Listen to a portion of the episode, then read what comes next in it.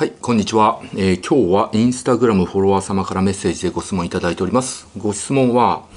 自民党安倍派の政治資金パーティーの裏金問題について三木谷先生の意見を聞かせてくださいっていうご質問ですね。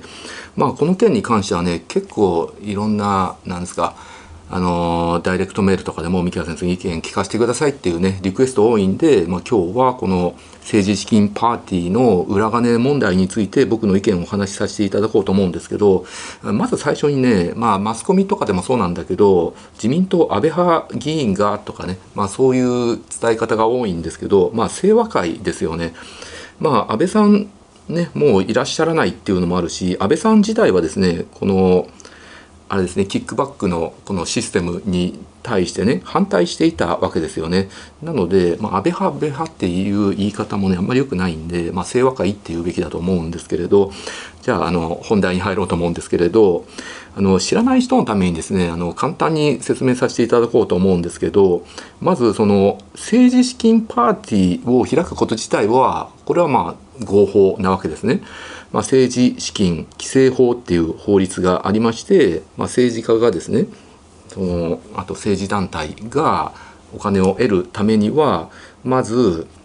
あの政党交付金というものがあるわけですね。あとは政治献金ですね。寄付というものがあって、まあ、とあとそれ以外に政治資金パーティーを開くことによって、まあ、政治資金を得るっていうことは、まあ、合法的に認められてるわけですね。ただ僕はこの政治資金規正法っていう法律自体がもうかなりですね、もうざる法っていうか、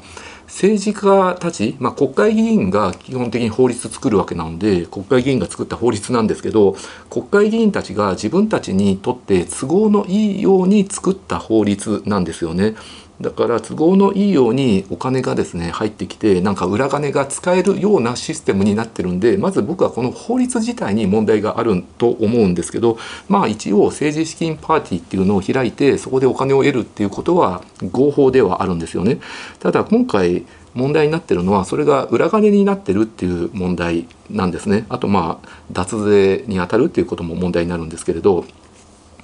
あの自民党の議員がまずその企業とか団体にパーティー券を売るわけですね。パーティー券っていうのはね、大体1人2万円ぐらいが相場なんですけれど、で、議員がま売るわけなんですけど、その議員一人一人にノルマっていうのが与えられていたわけですね。若手議員はあの何百枚とかね、ベテラン議員はもう顔も売れてるからもっとたくさんとかね、まあ、ノルマっていうのが与えられてたらしいんですよね。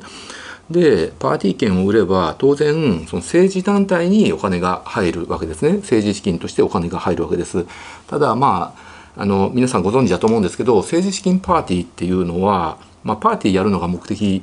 だけじゃなくてやっぱりお金を得るのが目的なのでその黒字になるようになってるんですよね。まあ、例えばビールとかジュースとか出すんですけどあとは、まあ、乾き物とか多いんですよ。あとビールあのチャーハンとか焼きそばとか炭水化物のね安い食事出して、まあ、あとはホテルのあの宴会場とか、まあ、経費はかかるんですけど経費をすごく低く抑えてでたくさん人を呼んで1人2万円取るので、まあ、大体ね利益率がね8割とか9割ぐらいって言われてるんですよね。まあパーティーにもよると思うんですけど、まあ、パーティーによってはちっちゃい会議室にあのたくさんパーティー券は売ったんだけどほとんど人は来ないとかね、まあ、そういうパーティーだったらもっともっと利益率は上がるわけなんですけど、まあ、大体8割9割ぐらいがね利益率って言われてるわけなので、まあ、必ず黒字になってお金がたくさんその政治団体に入るわけですよね。で国会議員が個人でノルマ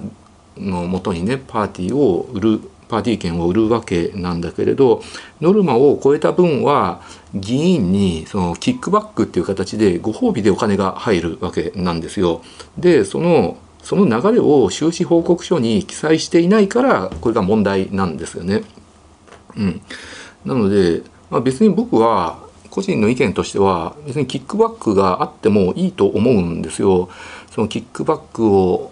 でねお金を得てそのお金をですね正しい政治活動に使う使ってなおかつこれを収支報告書に記載して情報を公開すれば僕は何の問題もないと思うんですけど、まあ、これを収支報告書にね記載していないのが問題なわけですよね。でこの政治資金規正法っていう法律はですね本当にざる法なんですけどその法律の中にね同一のものから合計額20万円を超える場合はその氏名職業住所日にち金額を収支報告書に記載しなければならないって書いてあるんですけれど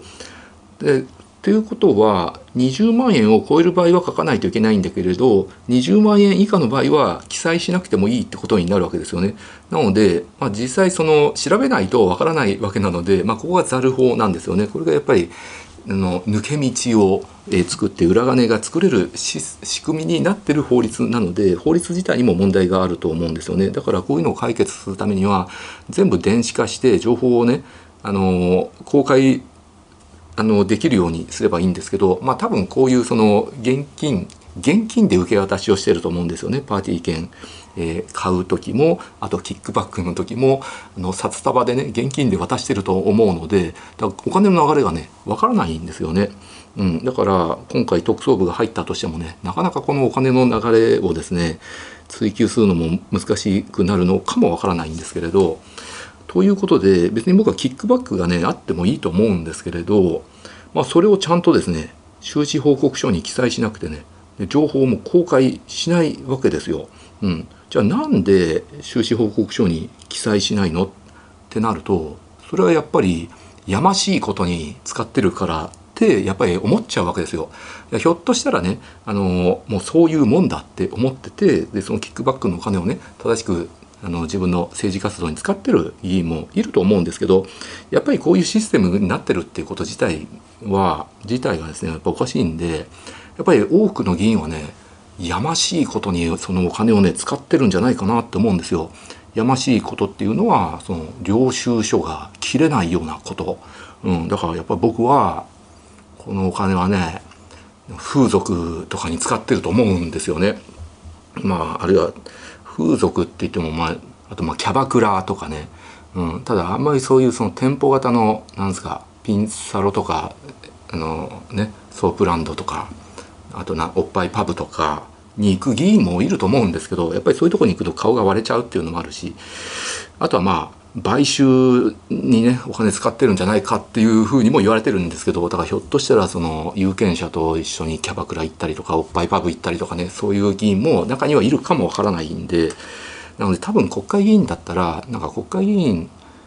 ってそのなんですか秘密厳守の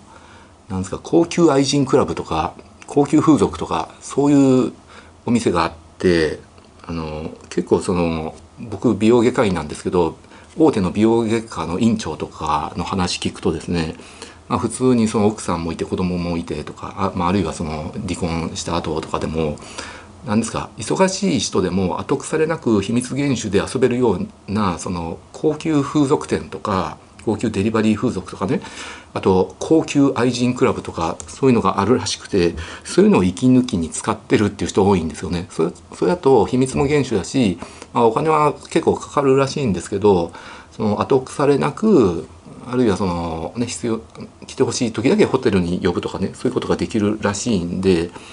ま、そういうことにも政治家が使ってるんじゃないかなってねやっぱり僕は疑ってしまいますよ、うん、正直。うん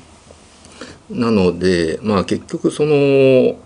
ざる法なんですよね、うん、僕はもうその政治資金パーティーっていうもの自体もねなんかおかしいなと。こういうことができるようにしてるっていうのもやっぱり裏金を作るための抜け穴になってるって思いますんで、まあ、確かにその政治にお金がかかるっていうのもねすごいわかるんですよ。その国会議員が国会議員であり続けるためには、まあ、選挙でね勝ち続けないといけないわけなのでお金がかかるっていうのもすごく分かるん分かります。なのでパーティーが必要になるっていうことも分かるんですけどだったらもうせめてちゃんとそのやましいことはしてませんよと。正しいことにお金は使ってますよっていう形で収支報告書にね記載して全ての情報を公開すると。で現金での受け渡しなんかねもうそのデジカデジタル化の波のね逆を言ってるわけなのでもう全てねあのデジタルもう場合によってはもうキックバックのお金もねあの電子マネーで払うとかですねそれぐらいのことをしてね全てあのデータをあの残すっていうことをねすべきだと僕は思いますね。はいなのでね結構その日本って今回のこの政治資金パーティーの裏金以外でもなんかグレーなことグレーなんだけどみんなこれグレーだよねおかしいよねってこと分かっててもずっと続けてることって結構いっぱいあるんですよね。例えばそのパチンコパチンコだってあれ明らかに違法ギャンブルなんですけど、まあ、3点方式っていう形で、まあ、警察も分かってて認めてるわけなんですよね。あとはその賭け麻雀とかだってもうみんなその雀荘でさお金かけて麻雀してるんだけどその金額がまああのいくら以内だったら OK みたいななんか謎ルールもあるしあとはそのソープランドとか飛田新地で本番行為を行われてるのも売春防止法違反になってるのになんかそのたまたまそのお風呂屋さんに行ったらそこの